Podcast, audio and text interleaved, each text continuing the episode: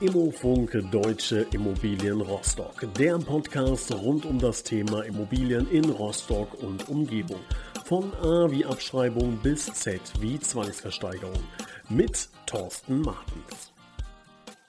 Hallo und herzlich willkommen zu einer neuen Ausgabe Immofunk Deutsche Immobilien Rostock. Wir sprechen heute über das Thema Deal or No Deal.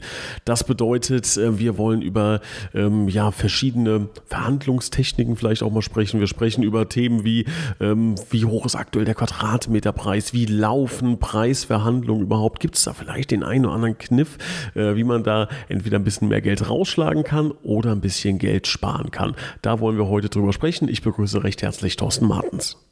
Hallo und schönen guten Tag.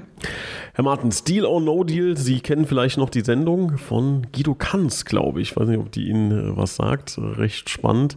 Ähm, ist das in der Immobilienbranche auch so, dass man wirklich so messerscharfe Deals hat, wie man es vielleicht aus dem Fernsehen kommt. Man, man schreibt eine Zahl auf den Zettel und schiebt das so rüber und sagt, ich äh, akzeptiere keinen Cent weniger.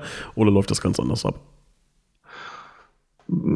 Man kann das so sagen, ja. Also ich würde es nicht für jeden Verkauf einer Immobilie so behaupten, aber es geht um Geld und wenn beide Parteien, Verkäufer und Käufer, wirklich den Preis in den Vordergrund stellen, dann gibt es diese Fronten auf beiden Seiten und es gibt durchaus die Situation, dass die Parteien nicht zueinander finden, weil sie den Kompromiss zwischen geforderten Kaufpreis und angebotenem Kaufpreis nicht zustande bekommen. Mhm.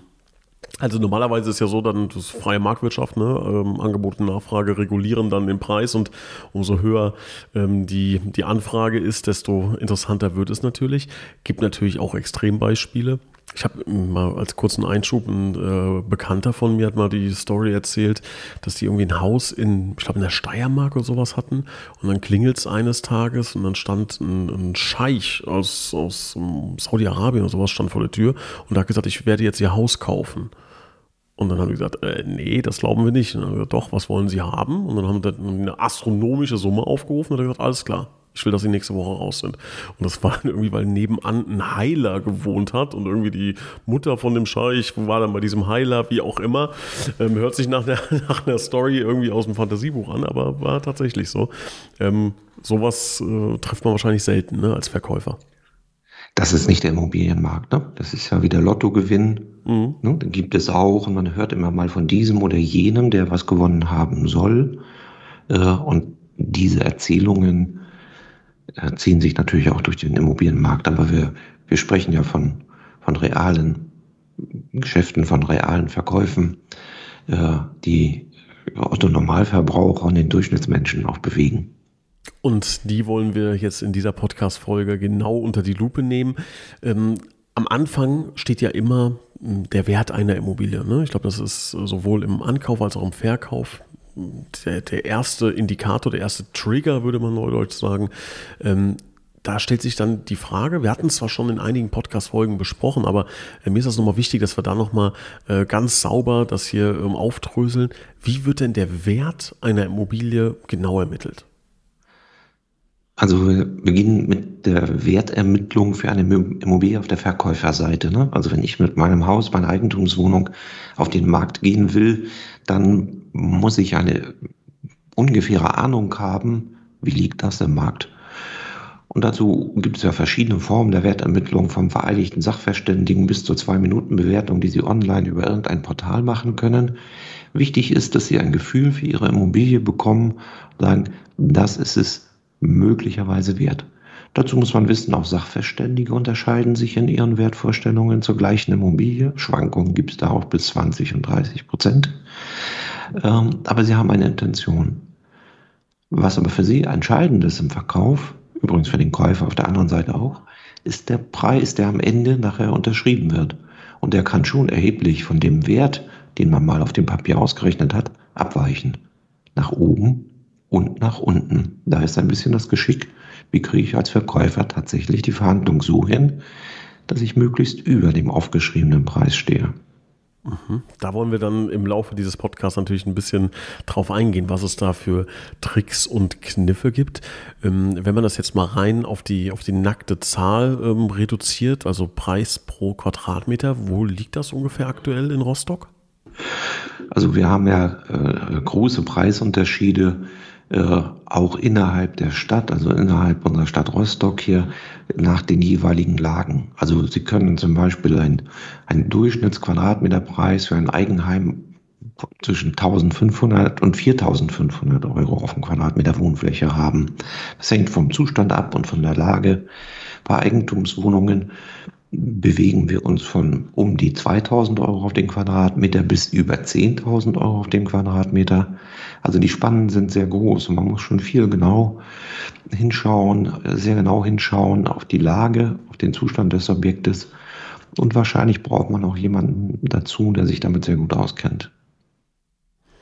Und ähm, wenn ich jetzt in Verhandlungen trete, also sowohl als Käufer als auch als Verkäufer, wie ist dann der Ablauf? Also gibt es da auch vielleicht schon den einen oder anderen Trick, dass man, ähm, egal welcher Preis aufgerufen wird, äh, erstmal drunter bietet? Oder können Sie das mal so auch nochmal ähm, chronologisch aufgliedern, wie so eine Preisverhandlung dann genau abläuft? Also es fängt ja damit an, dass der Verkäufer zu seiner Immobilie einen Preis, ich nenne es mal Angebotspreis, in den Markt stellt. Und beispielsweise sagt, für mein Einfamilienhaus möchte ich hier 480.000 Euro erzielen. Was passiert? Äh, es gibt noch Reaktionen im Markt, es gibt mehr oder weniger Interessenten, äh, die mit ihm einen möglichen Kauf der, der Immobilie des Hauses besprechen. An dieser Stelle ist es richtig, je mehr Nachfrage, desto stabiler ist der Preis, den ich fordere. Kann ich ihn wahrscheinlich auch bei den Interessenten durchsetzen. Habe ich es andersrum, dass ich wenig Nachfrage habe, vielleicht nur einen, der sich dafür wirklich interessiert, bin ich natürlich gezwungen, auf das mögliche Preisangebot, was der Käufer mir macht, einzugehen. Summa summarum, das Ziel besteht, wie immer beim Verkauf, möglichst viele Interessenten für mein Objekt zu gewinnen. Und ähm, können Sie da vielleicht mal den schon mal so einen kleinen Tipp geben? Das ist wahrscheinlich eher was für eine andere Folge, aber wie kann ich diese Anzahl an Interessenten steigern? Sie müssen für Ihre Immobilie einen Markt machen. Sie müssen nicht nur Ihrer Nachbarschaft erzählen, dass Sie Ihr Haus verkaufen, auch den Arbeitskollegen, den Freunden, den Bekannten im Sportverein. Sie müssen Werbung machen über die Internetportale. Sie müssen Werbung machen in der Zeitung. Sie müssen dahin gehen, wo vermögende Menschen sich aufhalten in Banken, bei Maklern und dort ihre Verkaufsabsicht kundtun. Dann erreichen sie einen großen Nachfragekreis und dann können sie den besten Preis durchsetzen. Voraussetzung, der beste Preis ist auch ihr Ziel. Man kann manchmal ja auch mit einem normalen Preis sozusagen in Anführungsstrichen zufrieden sein und sagen, Hauptsache ist, es ist eine nette Familie, die mein Haus übernimmt. Wie, wie oft kommt sowas vor? Also jetzt von zehn Verkäufen ähm, würde ich jetzt aus dem, aus dem ersten Affekt heraus sagen, dass da wollen doch alle zehn den höchsten Preis. Oder sagen nicht Sie, immer. nee, das sieht anders aus? Nee, nicht immer. Es gibt also durchaus äh, Situationen, ich würde mal, wenn wir die zehn Fälle nehmen, sagen zwei bis drei, die durchaus sagen, uns sind auch andere Dinge wichtig. Beispiel, schräg gegenüber wohnt die Schwester also ich würde hier gerne auch wieder eine Familie haben. Meine Schwester hat kleine Kinder. Es wäre schön, wenn hier eine Familie mit kleinen Kindern einzieht. Dann haben die hier Spielkameraden in der Straße. Das sind Überlegungen. Ich habe kürzlich ein Haus verkauft, wo die Verkäufer ein Gebot hatten, was 15.000 bis 20.000 Euro über dem geforderten Preis waren. Die Familie wollte aber nicht die Katzen übernehmen, die in dem Haus verbleiben sollten hat also den Zuschlag eine Familie bekommen, die etwas weniger Geld angeboten hat, aber gesagt hat, wir übernehmen ihre Katzen. Also es gibt schon verschiedene Beweggründe, die den ja, Verkäufer anhalten, nicht unbedingt auf den höchsten Preis zu spitzen. Verrückt, ja. Also da gilt, glaube ich, ein Grundsatz auch als äh, Käufer, als Interessent, ähm, sympathisch, ähm, ja, authentisch äh, erscheinen und sich solide präsentieren, dann hat man wahrscheinlich auch schon mal den einen oder anderen in die Tasche gesteckt, äh, der vielleicht ein paar Cent mehr zahlt, aber halt einfach nicht so sympathisch rüberkommt. Genau, das ist ja eine Frage am Ende auch von Chemie mhm. äh, zwischen Verkäufer und Käufer. Sagen, okay, das, das passt gut zueinander. Das sind die Nachfolger unseres Hauses, denen wir es auch gerne anvertrauen wollen. Es gibt sicherlich auch Menschen, die viel rationaler daran gehen, aber ich würde sagen, überwiegend ist es so, dass sich die Eigentümer, die verkaufen, für ihr Haus einen guten Nachfolger wünschen. Mhm. Wir versuchen ja jetzt so ein bisschen beide Seiten ähm, zu beleuchten, also sowohl Käufer als auch Verkäufer. Als Verkäufer ähm, macht man, glaube ich, äh, Erfahrung, wenn Sie, liebe Hörer, schon mal eine Immobilie verkauft haben oder ähm, eine Garage oder ein Grundstück oder ähnliches, ähm, dass man auch gerne mal Anfragen bekommt von Leuten, die sagen, ähm, ich komme mit Cash vorbei. Ähm, ist das etwas, was in irgendeiner Form funktionieren kann? Oder sagen Sie pauschal, wer sowas sagt, steht auf der roten Liste? Sie können jede Immobilie in Deutschland auch Cash bezahlen. Ähm, Sie müssen das nicht finanzieren. Das heißt, Sie verfügen über die Barmittel, können Sie natürlich eine Immobilie so bezahlen. Wichtig ist, dass die äh, Abwicklung dieses Zahlungsflusses ordnungsgemäß, ich sag's mal, über die Bücher läuft. Also es wird der richtige Kaufpreis beim Notar beurkundet der Notar fordert zur Zahlung auf, das Geld wird ordnungsgemäß überwiesen. Wenn jemand kommt und sagt, ich habe hier eine Tüte noch mit ein paar 500-Euro-Scheinen, die würde ich Ihnen gerne zusätzlich so am Rande mit auf den Weg geben. Das ist natürlich ein Punkt, äh, da sollten alle Ausrufezeichen angehen. Und das ist wahrscheinlich nicht der richtige Käufer für Sie, nicht der richtige Geschäftspartner. Finger weg. Ja, also da muss man ganz klar offen sagen, es ist erstens illegal ne? ähm, und zweitens auch brandgefährlich in, in vielerlei Hinsicht. Denn ähm, ich glaube, wenn man jetzt äh, mal einen theoretischen Fall strickt, dass man irgendwie 30 Prozent des Kaufpreises äh, über illegale Aktivitäten ähm, sich äh, ja, vereinnahmt, dann kann das auch richtig nach hinten losgehen, die Nummer. Es ist immer ein, ein Thema von Geldwäsche, von Steuerhinterziehung. Sie wissen, auf den Kaufpreis muss Grunderwerbsteuer gezahlt werden. Wenn Sie den Kaufvertrag künstlich nach unten ziehen, weil in Anführungsstrichen nebenbei Geld gezahlt wird, Schwarzgeld gezahlt wird, ähm, sind sie sofort in diesen Tatbeständen drin.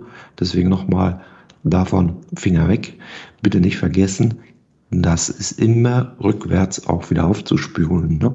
Wir haben möglicherweise einen Käufer, der stellt dann nach einem halben Jahr drin Wohnen fest, irgendwas ist nicht in Ordnung und rollt die ganze Geschichte hoch.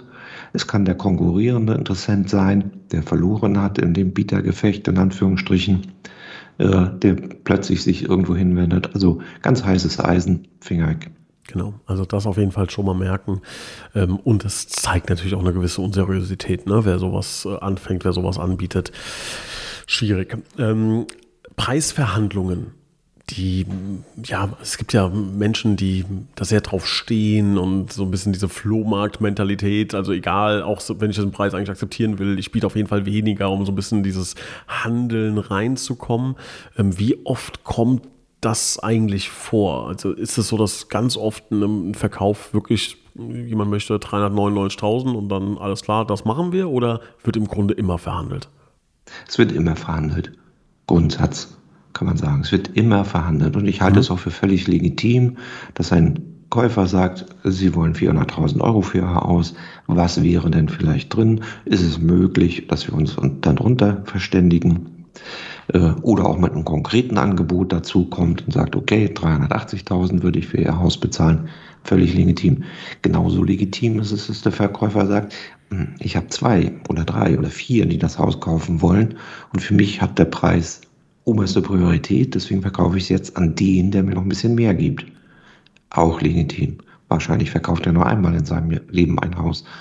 Aber beide Seiten sind legitim und es müssen sich Verkäufer und Käufer darauf einstellen, dass beim Immobilienkauf das die Normalität ist. Dass man über den Preis auf beiden Seiten spricht. Und da sollte keiner Hemmungen für vorhaben. Darüber kann man sich unterhalten, noch ohne Gram und ohne Böses hinterher. Wenn es halt nicht gelungen ist, einen höheren Preis zu bekommen oder nicht gelungen ist, den Preis niedriger zu vereinbaren, äh, ist es legitim, es zu versuchen. Ja, also man sollte sich da auch immer drauf einlassen. Ja, immer sagen, völlig in Ordnung, wenn jemand verhandeln möchte, das machen wir dann auch. Also wir verhandeln. Verhandeln kann ja auch bedeuten, zu sagen, nee, aus den und den und den Gründen können wir nicht 5% runtergehen, sondern vielleicht nur 0,1%, was auch immer. Oder können über keine Ahnung, Kostenteilung in, weiß ich nicht, äh, in der Briefkastenanlage sprechen. Ähm, aber Sie sagen grundsätzlich sollte man schon offen dafür sein und nicht stoisch sagen, auf gar keinen Fall. Genau. Äh, wir sind wieder bei dem vorherigen Thema. Ne? Es entsteht eine gewisse Chemie, ein gewisses Vertrauen miteinander. Äh, was ich nicht dazufügen würde, ich, ich muss es nicht begründen gegenüber der anderen Vertragspartei, warum ich nur mehr oder weniger bezahlen will, sondern ich kann ja ganz, ganz fair mit dem Angebot kommen und sagen, das ist es mir wert, das würde ich für Ihr Haus ausgeben. Genauso wie der Verkäufer eben sagen kann, es tut mir leid es hat uns jetzt jemand 10.000 Euro mehr äh, geboten und verstehen Sie bitte, wir wollen dort erstmal die Verhandlung zu Ende führen. Völlig legitim. Keiner muss sich rechtfertigen. Es ist normal, dass man über den Preis spricht. Besteht da Scheu, holen sich einen Profi dazu, holen sich einen Makler dazu und der dazwischen steht und für beide Seiten ein Puffer sein kann, ein ausgleichender Faktor sein kann. Äh, keiner verliert das Gesicht.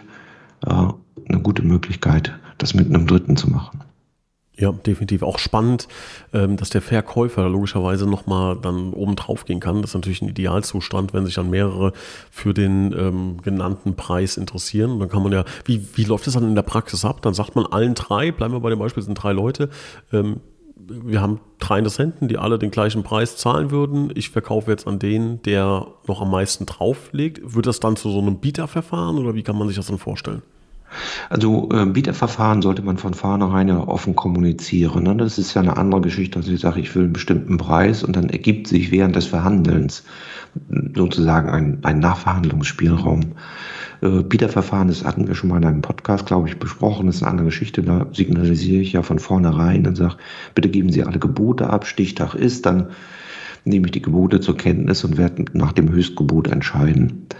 Ne? Hat man da dann drei übrig, kann man sagen, ich mache nochmal eine zweite Runde. Wer dann das Höchstgebot hat, den nehme ich dann. Hm, das ist aber klassisch Bieterverfahren. Bei der direkten Kaufpreisverhandlung und ich komme in die Situation, dass ich drei habe, die mir den gleichen Preis anbieten, hm, kommen ja noch andere Faktoren hinzu.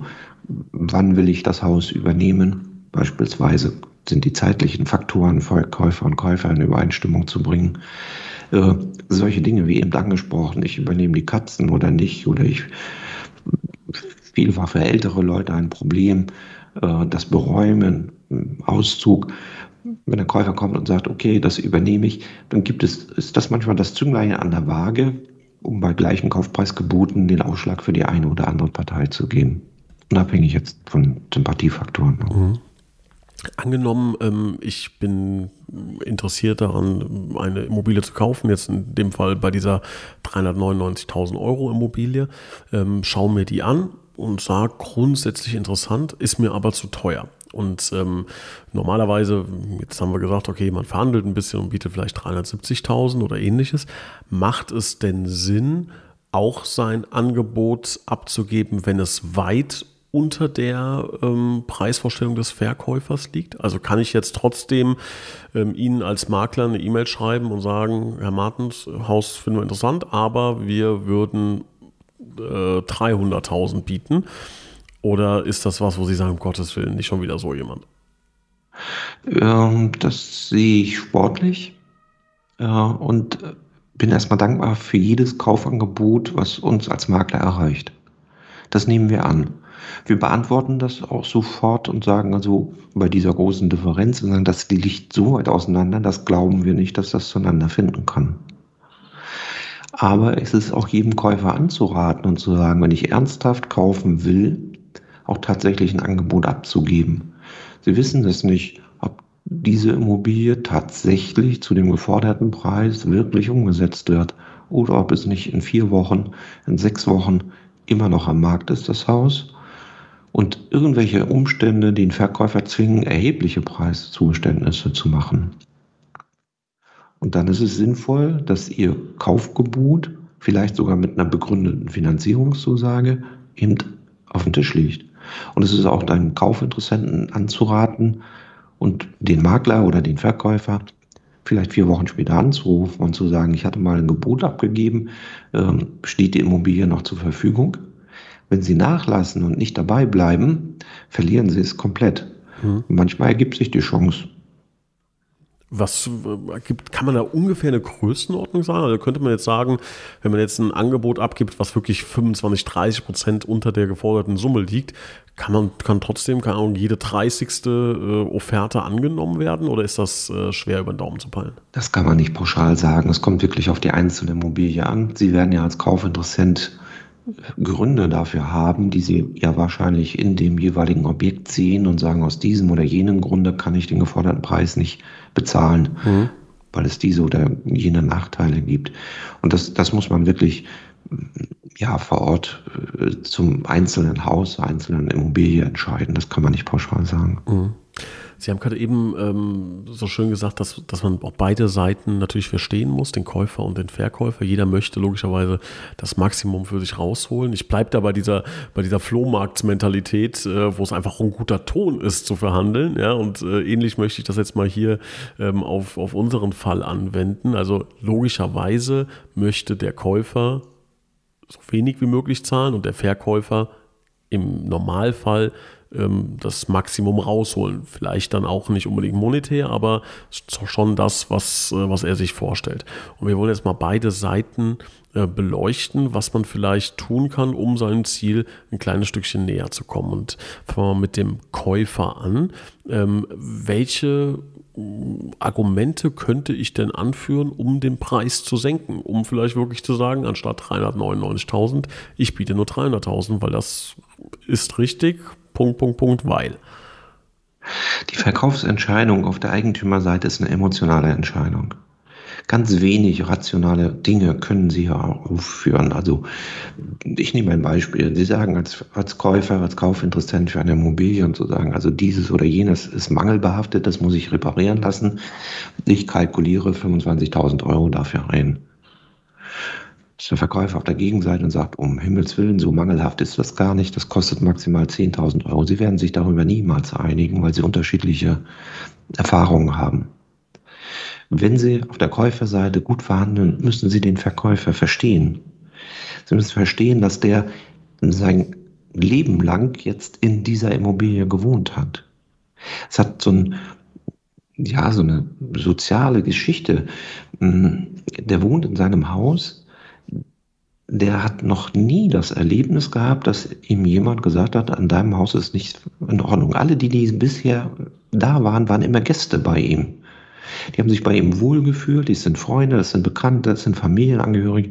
Da geht ja nicht die Schwiegermutter weg. Ich überspitze das mal und sage, um Himmels Willen, deine Schuppentür klemmt oder das Dach oder dieses oder jenes musst du jetzt machen, sondern sie sind immer freundlich und sympathisch mit dem Eigentümer. Jetzt kommen Sie als Kaufinteressent und sind der Erste, der sozusagen den Spieß umdreht. Sie sind nicht der Gast in dem Haus, sondern prüfen das jetzt auf Herz und Nieren. Das, was Sie jetzt zum Ausdruck bringen, erschüttert in der Regel die Verkäuferseite. Das haben Sie noch niemals von Gästen in Ihrem Haus gehört, dass das Haus so schlicht sein soll. Mhm. Also bitte, das ist das, was Sie als, als Käufer, als Kaufinteressent richtig machen können. Verstehen Sie die Menschen, die dort drin wohnen. Wenn der ein blau gefliestes Bad hat und Sie können blau nicht ab, akzeptieren Sie mal bitte, dass er blau mag. Und kritisieren Sie das nicht, auch wenn Sie sagen, ich werde es nachher rausreißen und umbauen, weil ich mag rosa. Mhm. Und damit kommen Sie dahin, dass Sie eine Verständigung darüber erreichen und sich am Ende viel, viel leichter über den Preis einigen können. Wenn sie sich sympathisch sind und sagen, als nächstes trinken wir gemeinsam ein ordentliches Glas Wein und da reden wir dann mal über den Preis drüber, kommen sie viel, viel näher. Und das ist auch der, der Verdienst von Maklern, der diese beiden Interessen so weit auseinander hält und nur die Sympathiepunkte zueinander bringt. Mhm. Dann kriegen sie den Preis hin. Das sachliche Argument, die Regenrinne ist kaputt, die muss erst heil gemacht werden, das kostet 800 Euro, deswegen kann ich nur 1000 Euro Kaufpreis weniger bezahlen, äh, bringt sie nicht voran. Kann ich kurz eine eigene äh, Erfahrung einstreuen? Wir haben mal eine Wohnung renovieren lassen, wo meine Großeltern vorher drin gewohnt haben. Ähm, sehr reinliche, ordentliche Menschen, ähm, aber halt natürlich ja, Stil aus den 60er, 70er Jahren. Und ähm, dann kamen Handwerker, die Sätze losgelassen haben, so von wegen, wie kann man so wohnen oder wer, wer wohnt denn bitte so in so einem Bad? Ähm, halt dann, keine Ahnung, dunkelgrüne, irgendwie sowas, ne? Ähm, so, da fühle ich mich, habe ich mich natürlich persönlich angegriffen gefühlt, weil es gegen meine eigenen Großeltern ging und das wussten die nicht, aber führt genau dann zu so einem Effekt, den Sie auch gerade beschrieben haben, dass man da vielleicht ein bisschen feinfühliger sein muss. Mhm. Genau, und das ist, das ist der Punkt. Und damit können Sie, sag ich mal, Preise verhandeln. Wenn Sie wir haben schon mal gesagt, wenn die Chemie zwischen Ihnen und dem Verkäufer stimmt. Und auf der Verkäuferseite ist es andersrum ja genauso. Wenn der Sie als Käufer mag, kommt er Ihnen auch entgegen. Mhm. Jetzt ähm, wollen wir nochmal die andere Seite beleuchten. Ähm, haben wir indirekt schon getan, aber nochmal vielleicht in zwei, drei Stichworten. Ähm, welche Argumente kann ich denn dagegen dann äh, anführen, gegen eine Preissenkung? offen und ehrlich sagen, dass sie diesen Kaufpreis für gerechtfertigt halten, dass sie den erzielen möchten. Sie müssen sich nicht rechtfertigen gegenüber dem Käufer. Und sie können es durchaus aussprechen und sagen, lassen Sie uns bitte auf dieser Ebene uns verständigen und ich möchte gerne zu diesem Preis verkaufen. Mhm. Und Sie können auch sagen, ich habe andere Interessenten. Ich würde in den nächsten vier Wochen auf keinen Fall eine Entscheidung treffen, die unter meinem geforderten Kaufpreis ist. Wie gesagt, das Sprechen über den Kaufpreis, das Verhandeln darüber ist normal und man sollte keine Scheu davor haben, das auch mit Interessenten äh, zu besprechen. Mhm.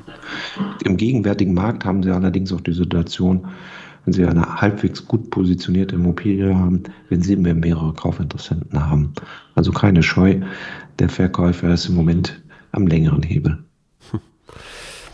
Ähm, haben Sie so den einen oder anderen kleinen Tipp für beide Seiten? Vielleicht ein Wort, eine, also Sie haben schon gesagt, freundlich sein, es äh, öffnet sehr, sehr viele Türen, aber vielleicht nochmal so ein, es gibt ja so psychologische Tricks, Verkaufs- äh, oder Preisanker, irgendwie sowas. Haben Sie da nochmal so den einen oder anderen Quick-Tipp, wie man so schön sagen würde, äh, den wir mitnehmen können? Das Wesentliche ist, akzeptieren Sie Ihr Gegenüber. Akzeptieren Sie den Verkäufer, dass der so in seinem Haus gelebt hat, wie sie das Haus jetzt finden. Einfach akzeptieren, so, wenn es überhaupt nichts mit ihrem Geschmack zu tun hat. Mhm. Und auf der Verkäuferseite ist ihm die Empfehlung, nehmen Sie es nicht so ernst, wenn der Käufer um die Ecke kommt und sagt, um Himmels Willen, die Küche reiße ich als erstes. Auch der hat eine Vorstellung von seinem zukünftigen Wohnen. Mhm. Auch das darf man ihm zugestehen. Und wenn Sie diese Konflikte rausnehmen von der Einstellung her, dann werden sie sehr gut verkaufen und der Käufer wird auch für sich das gute Haus finden und einen Verkäufer, der gerne an ihn verkauft. Wir hatten auch das, äh, die nächste Frage schon zwei, dreimal beantwortet in anderen Podcast-Folgen. Ich muss es aber trotzdem nochmal fragen. Jetzt den cleveren Plan zu sagen, okay, ich will 399.000, ich stelle die Immobilie für 419.000 rein und kann dann ganz großherzig auf 399.000 runtergehen und mir dann äh, ins Fäustchen lachen. Ähm, wie finden Sie die Strategie? Ist ja nicht verkehrt. Kann man tun. Kann Ihnen nur passieren, dass bei 419.000 Euro keiner anruft und Ihr Haus besichtigen will, weil bei 399 eigentlich schon die Schmerzgrenze erreicht ist. Hm. Also man, es ist sicher richtig, dass man sich einen gewissen Verhandlungsspielraum reinrechnet in den Kaufpreis, den man erzielen will und sagt, 399.000 ist okay, ähm, das will ich unbedingt haben. Wenn ich bei 390 abschließe, ist auch okay. Passt. Hm. Äh, aber viel mehr sollte es nicht sein. Ich denke so maximal 5%. Ähm, als Verkäufer, wie kann mir denn da ein Immobilienmakler helfen? Ähm, ich gehe mal davon aus, dass schon mal dieses nicht emotional reagieren ein großer Pluspunkt ist. Was haben wir denn noch für weitere Faktoren? Der weitere Faktor ist, ähm, Sie verkaufen in der Regel ein, zwei, dreimal eine Immobilie. Ein Immobilienmakler wenn er ein paar Jahre am Markt ist, hat hunderte Kaufverträge verhandelt. Ja, und mit hunderten von Menschen zu tun gehabt, um sie auf einen Nenner zu bringen und zum Abschluss zu bringen. Das ist ein Riesenvorteil, wenn Sie sich die Hilfe eines Dritten dazu holen. Die Marktkenntnis ist wichtig, die Einschätzung des realistischen Verkaufspreises ist wichtig und der Zugang, wie wir es eingangs mal gesagt haben, zu Menschen, die über ausreichend Vermögen verfügen, um ihre Immobilie kaufen zu können. Die anderen Dinge, was der Makler sonst noch tut, vernünftiges Exposé, Angebot, alle Portale, vernünftige Verhandlungen, Unterlagen zusammentragen und so weiter, ist die Sacharbeit. Aber das sind die entscheidenden Dinge. dass eben der Zugriff auf eine große Anzahl von Interessenten möglich ist. Mhm. Also man merkt schon, da ähm, gibt es einige Dinge, auf die man achten muss bei einer Verhandlung, wenn es dann letzten Endes heißt Deal or No Deal. Und da ist ähm, ein guter, starker Partner, der dann genau diese Erfahrung, ich glaube, das trifft, äh, trifft den, den, Nagel auf den Kopf. Die ist natürlich, äh, die kann Otto Normalbürger wahrscheinlich gar nicht erreichen. Da müssten sie schon eine Menge Immobilien drehen, ähm, um dann das Gespür dafür zu bekommen, ist der Interessent äh, wirklich interessiert, ähm, kann man den vielleicht noch mal ein bisschen bisschen, äh, bisschen hochhandeln oder ähnliches. Das sind alles Dinge, die kennt nur ein Experte. Also ähm, sollten Sie sich das genau überlegen, ob Sie sich das zutrauen, eine Immobilie wirklich zu verkaufen von A bis Z. Ähm, Herr Martens, ich bedanke mich recht herzlich für die spannenden Einblicke. Ähm, ich glaube, wir haben wieder viel gelernt. Ich habe viel gelernt. Ich hoffe, dass das auf Sie, liebe Zuhörer, ähm, auch zutrifft und freue mich auf die nächste Ausgabe mit Ihnen. Vielen Dank auch Ihnen. Schönen Tag noch. Gleichfalls. Tschüss. Tschüss.